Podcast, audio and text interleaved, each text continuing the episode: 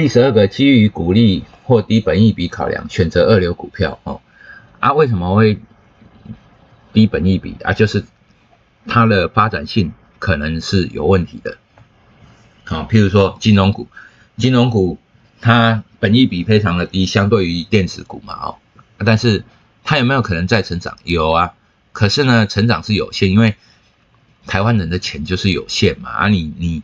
每一个人到你那边存款啊，我去你那边贷款，哦，我如果假设 A 银行它的经它的业务爆发性成长，哦，它可能推销了什么或者是什么改革，爆发性成长，其他的银行一定会被压缩到，也就是说，哦，一锅粥啊，有多少和尚要来吃啊，吃完就没了哦，哈。有的人吃多，有的人吃少，有的人多吃两碗，另外一个人就会少吃两碗，哦，就是这种概念。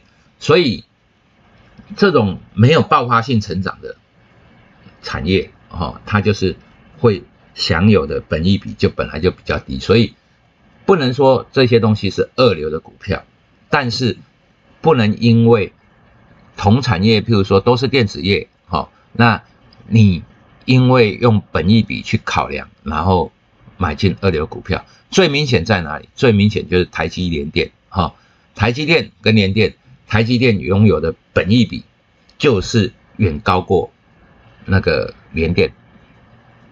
那长期下来呢，哈，就是一个二十块，一个四百块啊，这就是长期的表现。所以你如果用低本益比而去拥有联电，你现在就是二十块，好，那你如果拥有。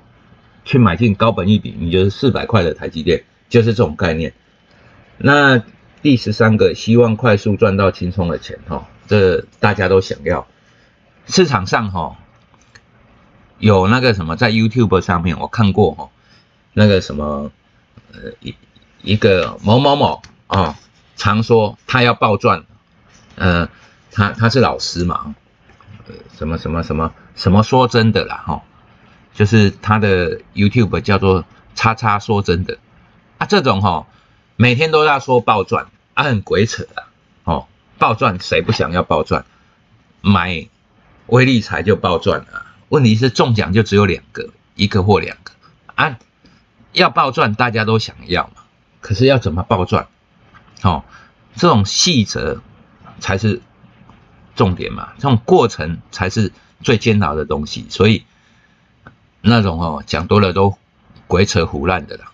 就是说，你要把一些 SOP 弄出来，然后这一些东西能够支持你能够暴赚的论点，那我就觉得给你拍拍手。好啊，只是讲哦，我要登上月球，我要做核子弹，哈，我要火星来回，都是鬼扯胡烂的啦。啊，你如果说今天你是特斯拉，哦，Elon Musk，Elon Musk 这种，你说你要来回火星来回，诶，我看到你，哦，有那个 SpaceX 这间公司你在发射卫星啊，干什么？我就觉得有可能，你知道吗？重点是你已经在实践这一些东西，那你已经在做这些东西，你有了经验，有了想法，有了一个基础，你就可以说你该干什么。好啊，我从来都没有看过这种人。想要暴赚的人暴赚，好，他只是有一个概念，我要暴赚，哈，这种东西是很鬼扯的。那，呃，大家都想赚快速轻松的钱呐，买进你熟悉的老牌企业，这种就是说，哈，一般人呐都是会买进自己熟悉的股票，为什么？因为，譬如说我这一条路。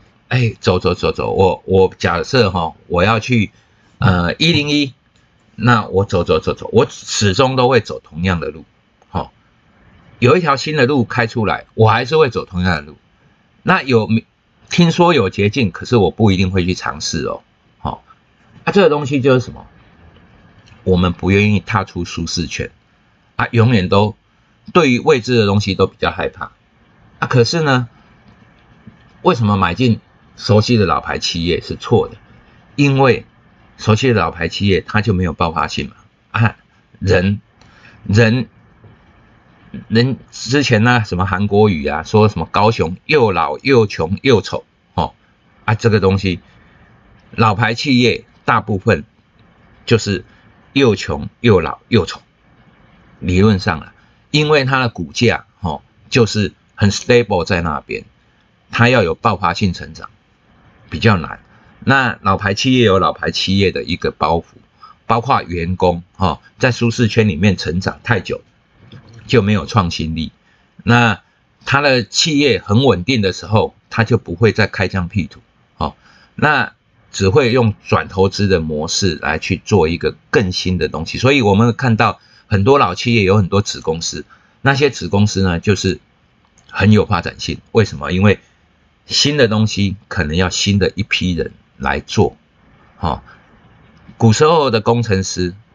二十年前的工程师只能设计二十年前的东西的概念，你要叫他设计出很崭新、很新的、很新奇的东西是不大可能。所以这就是为什么企业不断的在换新血。可是，在换新血的同时哦，这些老企老企业员工哦就会盘踞在一些高档的高阶的管理阶层，所以他们创新能力还是不足。最好的公司就是。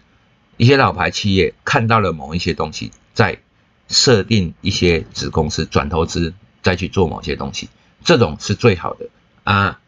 就是说，主要还是人的思维了，就是不要买你最熟悉的东西，而是要买最有成长的东西。那十五无法分辨好坏资讯和建议，这种哈，就是说好坏分辨啊，这种。反正哦，你听散户的都是错的，哦，把它这样想，别人告诉你的，哦，一定是错的，你只要往这边方面想就好。包括我现在告诉你的也是错的，你如果有产生这种怀疑，那你就成功了，好。那十六，把小型容易获利出场的股票卖掉，却续报亏损，啊，这种就是砍掉，哈，获利啊，拥抱亏损，这种长期下来就一定是出钱。过于烦恼赋税和佣金的问题，第十七项，如果你不是做当冲哈，你就不用太烦恼赋税跟佣金啊。啊，当然这是美国啦哈，美国呃现在佣金非常的低啊，就是交易成本，那它是呃资本利得嘛，资本利得税，所以它也没有所谓的交易税，所以这概念跟我们台湾是不一样，我们要烦恼赋税跟佣金，好。尤其你做当冲的时候，啊，我每天当冲都缴了几十万的税跟佣金，哦，手续费跟佣金，所以我当然会烦恼这种问题啊。你你，譬如说一亿，我做了一亿啊，你你你退我退我多少钱？哈，就是折让嘛，啊，这些折让，如果 A 公司跟 A 券商跟 B 券商给我的折让，哎，每一亿差了一万。假设你今天做了三十亿，做了五十亿，啊，你就差了三十万、五十万了。啊，这些东西三十万、五十万，好，不在在交易里面不算多，但是，哎，这都是省下来才是自己的哦，哈，哎，一个月能够省三五十万这种东西，就可以养家活口了嘛。所以这也是一块很大的地方，但是，所以我们要去思考。这一点哦，这个美国的国情跟台湾的国情是不一样的。